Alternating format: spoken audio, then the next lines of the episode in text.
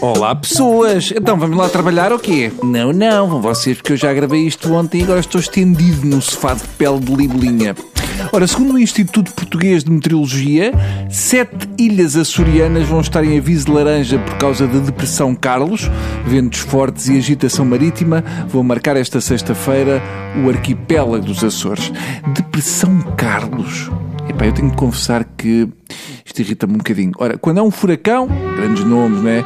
Leslie, a Katrina, a Florence. Quando é uma depressão, chamam um Carlos. De facto é deprimente. Até no caso do Trump, tivemos, segundo se diz, chuva dourada Natasha ou Ivana. É uma injustiça. Depressão Carlos. Epá, então assim sente, sinto falta de um, de um aguaceiro Chico, de uma trovoada Zeca ou de uma neblina matinal Tó. Tá bom? Ótimo.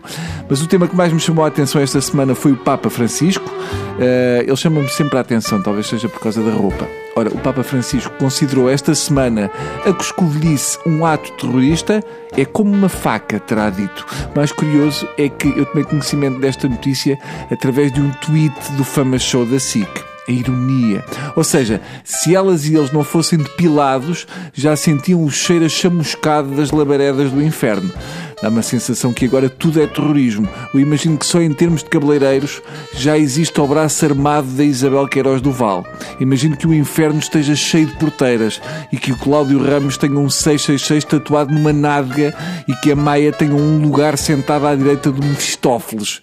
Eu não sei se comparar coscovilhice com terrorismo faz assim tanto sentido. Ainda vão dizer que o Bin Laden só mandou os dois aviões embater nas Torres Gêmeas porque tinha curiosidade em saber o que é que estava lá dentro.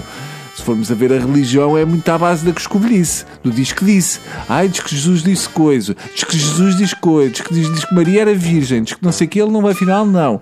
A própria confissão, aquilo, tudo aquilo só a coscovilhice. Um padre a perguntar baixinho o que é que andámos a fazer.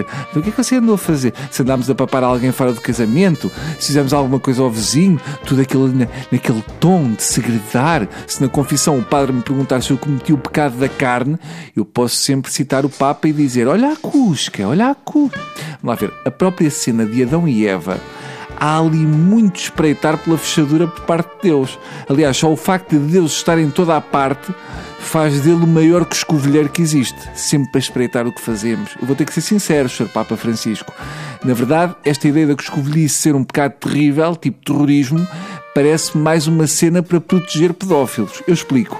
É uma coisa do género. Ah, ouvi dizer que o cardeal martiniano anda a papar o puto Chiquinho. Isto é tal. Não, não, não faz, não faz isso. Coscovilhice é pecado. Não acabou. E esta semana Trump provocou a França, gozando com a derrota contra a Alemanha na Segunda Guerra Mundial, dizendo que os franceses já estavam a começar a aprender alemão. Se calhar também é melhor os americanos começarem a aprender russo. Por cá, depois da carta aberta de Manuel Alegre ao nosso Primeiro-Ministro a queixar-se da liberdade e dos gostos de quem curte tortura de touros, na resposta a Alegre, Costa garante o seguinte: choca-me que o Serviço Público de Televisão transmita touradas mas não me ocorre proibir a sua transmissão. Hum, aqui temos Costa no seu melhor. O nosso Primeiro-Ministro não é carne nem é peixe, é uma espécie de delícia do mar.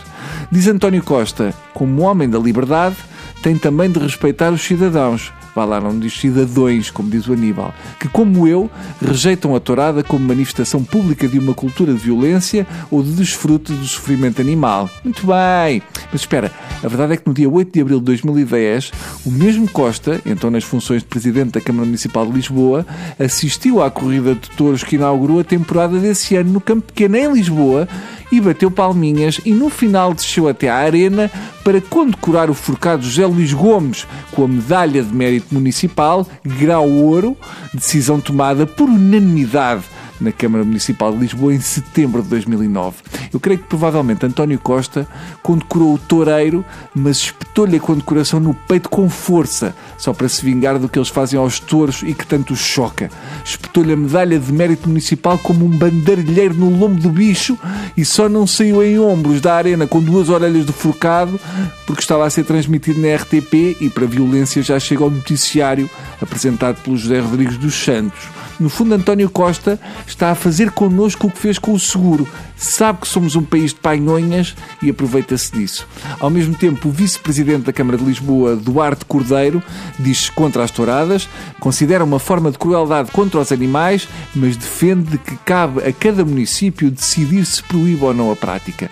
Exato, isso cada um sabe de si, cada terra que decida e podem fazer o mesmo com o fogo de artifício em tempo de incêndios. Mas já agora, sendo que a maioria das touradas ocorrem em Lisboa e no Campo Pequeno, ficamos à espera do que o Medina acha disto. Ou então, em alternativa, o que pensa a Madonna. Pronto.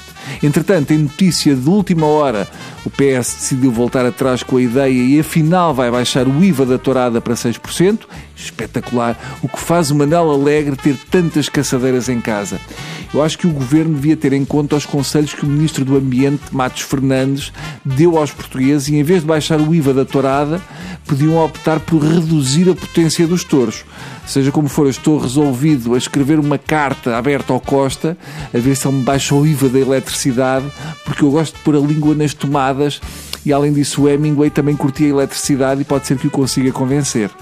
Depois disto, acho que o Manuel Alegre devia ser nomeado Ministro da Cultura no Campo Pequeno, numa garraiada cultural com o grupo de poetas da Moita. Resumindo, os deputados do PS fizeram uma pega de cernelha à Ministra da Cultura, a Ministra assumiu a sua homossexualidade e o Carlos César não foi de modas e cedeu aos machões. Agora, uma notícia que me deixou triste e eu sou pouco sensível, uh, não, não foi a ameaça de bomba no centro comercial da Albufeira, porque afinal foi só ameaça. Foi a notícia da morte de Stan Lee, o homem que criou a teia de super-heróis da Marvel, morreu aos 95 e teve uma vida cheia e encheu a nossa. Lee foi a mão e a mente criadora de alguns dos nomes mais memoráveis das bandas desenhadas da Marvel, como o Homem-Aranha, o X-Men ou o Hulk. Sendo o Stan Lee quem era, uma pessoa está sempre à espera da sequela. Eu imagino que se quando uma pessoa morre vê a vida toda a passar diante dos seus olhos, no caso do Stan Lee ele só aparece no fim. Faz lembrar quando morreu Michael Jackson, se ele realmente viu a vida toda a passar à frente dos seus olhos, deve ter pensado: hum, quem é que era aquele tipo negro que estava ali no princípio? Entretanto, segundo, não sei se foi no Correio da Manhã, se numa porta de uma casa de banho, confundo sempre, a ERC vai sugerir ao Parlamento medidas para enfrentar as fake news eu fiquei surpreendido. Eu que julgava que a ERC era uma cena fake, que não existia. E agora vamos dar um saltinho ao Brasil. Esta semana, Frota, Alexandre Frota, publicou no Twitter e Facebook um filme onde mostrava corpos de bandidos mortos a serem amontoados numa carrinha de caixa aberta. Estava feliz e percebemos que para o Alexandre Frota isto não o choca porque já esteve debaixo de muito mais corpos de homens do que naquelas imagens e não se sentiu nada incomodado, antes pelo contrário. Sem sair do país irmão, a atriz Maite Proença foi proposta por Bolsonaro para Ministra do Ambiente do Brasil. Peço desculpa de estar a rir. O que posso dizer é. Então, mas o que é do quê? Maite Proença, Ministra do Ambiente do Brasil. Eu acho estranho mas vai ter de trabalhar muito para compensar o que eu poluí o mundo com Kleenexes quando ela era mais nova e apareceu nua na Playboy. A verdade é que Maite gravou um vídeo. Vamos ouvir. Bolsonaro não ganhou porque as pessoas querem a volta da tortura, as mulheres ganhando menos, os homossexuais encarcerados. Ele ganhou porque ele foi autêntico. Verdade, Maite, ele foi uma autêntica besta. E foi tão autêntico como tu estás a ser ao dizer barbaridades com essa voz de quem está a vender sabonetes no anúncio da Rexona. Vamos ouvir um bocadinho mais de Maite. O homem comum, ele quer segurança, emprego e comida na mesa. Ele abriu mão dos direitos humanos para ter isso. Uh, vamos lá ver uma coisa, Maite. Segurança, emprego e comida na mesa fazem parte dos direitos humanos. Se calhar tu não sabes disso, porque tens isso tudo graças a uma pensão que o teu pai te deixou e não precisas de mexer uma palha, ao contrário do homem comum. Só mais este cheirinho, que no fundo é a melhor parte, porque é o belo resumo daquilo que é o Bolsonaro. É o que temos. Pronto, é o que temos.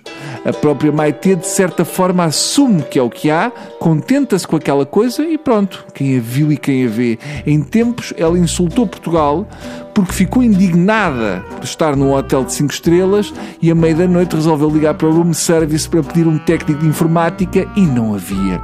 Na altura, se fosse eu a atender, dizia: Olha, técnico de informática não temos, mas arranja-se um recepcionista todo nu. É o que temos. Nessa altura ela era exigente, achava que num hotel de 5 estrelas uma pessoa podia ligar à meia-noite para a recepção e dizer: Olha, queria uma salada César, uma garrafa de Moé, dois técnicos de manutenção de elevadores e quatro paliteiros de Miranda mal passados. E agora contenta-se com um militar fascista na reforma. Enfim, por hoje é tudo. Voltamos para a semana quando o IVA da eletricidade for de 6%, dado que vêm as iluminações de Natal, o que pode ser considerado uma forma de arte, ou como diria a Maite. Vamos torcer, gente, pelo amor de Deus. Já agora, sendo ela adepta do Bolsonaro, só não percebo se ela diz vamos torcer, vírgula, gente, ou vamos torcer gente, no sentido lato da coisa.